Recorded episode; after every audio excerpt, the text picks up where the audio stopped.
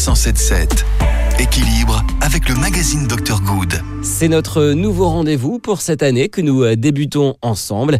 Et pour bien démarrer cette rentrée, nous allons marcher et bien marcher.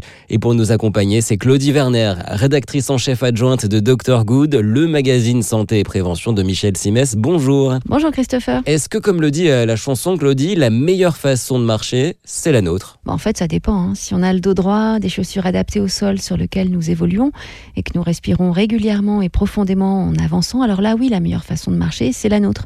Et c'est en plus un véritable trésor pour notre santé. Ok, ça c'est entendu, mais si je veux faire euh, encore mieux cette année, comment est-ce que je peux améliorer ma façon de marcher? Oh, mais bravo Christopher, vous êtes hyper motivé. Hein, oui, ça va. eh bien, l'expert que nous avons interviewé dans Dr Good, l'ostéopathe Jacques-Alain Lachant, nous conseille de marcher en redressant notre dos jusqu'à avoir le sentiment d'être plus grand.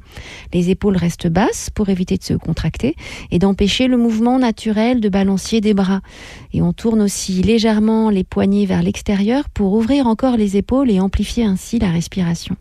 Enfin, le regard se porte loin devant pour redresser la tête et permettre à la colonne vertébrale de conserver ses courbures naturelles, adaptées à notre statut de bipède et qui amortissent l'impact de chaque pas. Enfin, le regard se porte loin devant pour redresser la tête et permettre à la colonne vertébrale de conserver ses courbures naturelles, adaptées à notre statut de bipède et qui amortissent l'impact de chaque pas. Et alors, est-ce qu'il y a une respiration peut-être euh, adaptée à la marche? Bien, En fonction de l'effort que l'on fournit, c'est sûr qu'en marchant, on peut avoir tendance à être essoufflé.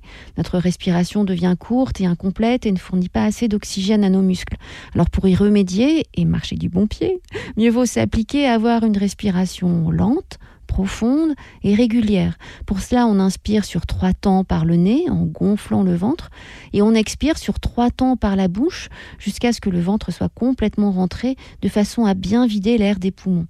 Et puis si cela ne suffit pas, bien sûr, on peut aussi ralentir euh, le rythme de ses pas, on a le droit aussi. Hein. Eh bien, merci beaucoup euh, Claudie Werner, rédactrice en chef adjointe de Dr Good, le magazine santé de Michel Simès.